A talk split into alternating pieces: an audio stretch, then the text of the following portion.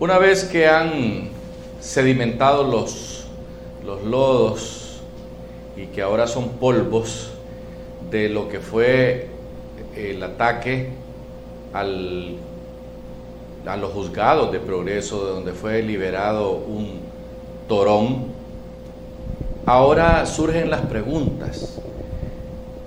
Nos informan que se calcula que se pagaron 20 millones de lempiras para liberar a este hombre y que se está investigando la procedencia de las armas. Y es ahí donde nosotros queremos hacer la llamada de atención a los órganos investigadores. Es fácil determinar de dónde vienen esas armas por el número de serie. Los que se dedican a este tema de la seguridad saben perfectamente bien que los números de serie están matriculados en todo el mundo. Y aunque el arma sea robada o la hayan traído de México, lo cierto es que es fácil determinar si son de Honduras o no son. ¿Sabe por qué? Porque son armas que utiliza el ejército de Honduras. Así de sencillo. Lo que nos llama la atención también es que los uniformes que se usaron no son uniformes hechizos mandados a hacer, son uniformes que utilizan estas diferentes ramas de la policía y de, de la policía y de la policía de investigación. Por lo tanto, que esta fuga se haya dado en las condiciones que se dio, nos llama a nosotros a reflexionar que está involucrado probablemente más de algunos oficiales del ejército y de las policías.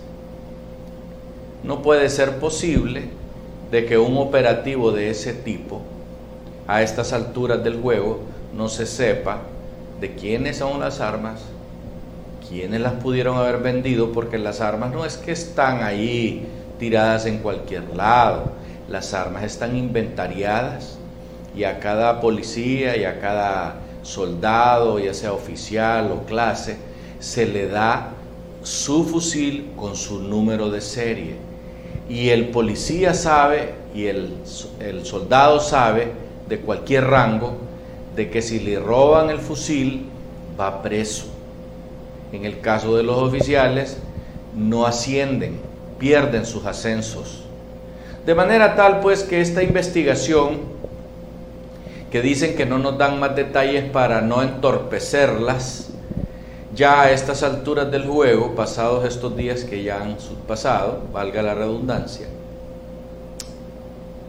sabemos a ciencia cierta que ya los jefes tienen información suficiente para dar no solo con el paradero de quienes vendieron las armas y los uniformes, sino también quienes son los asociados en las cárceles de Honduras que le dieron información a los que iban a rescatar a este individuo.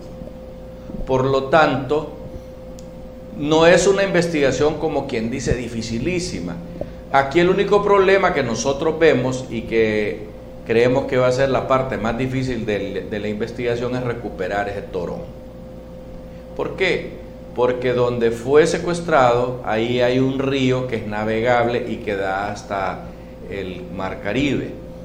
Y es fácil llegar en una lanchita con un pequeño motor fuera de borda y rápidamente llegan al, eh, al Mar Caribe.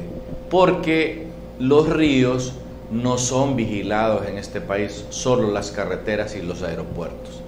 Así es que nosotros, en nuestro leal saber y entender, nos imaginamos que este hombre ya salió de Honduras, pero que las autoridades están destruyéndole el entorno económico en el que se fundamentaba el poder de este eh, cliente que ha perdido uno de los centros de alta eh, para gente de alta peligrosidad, en una penitenciaría de, alto control.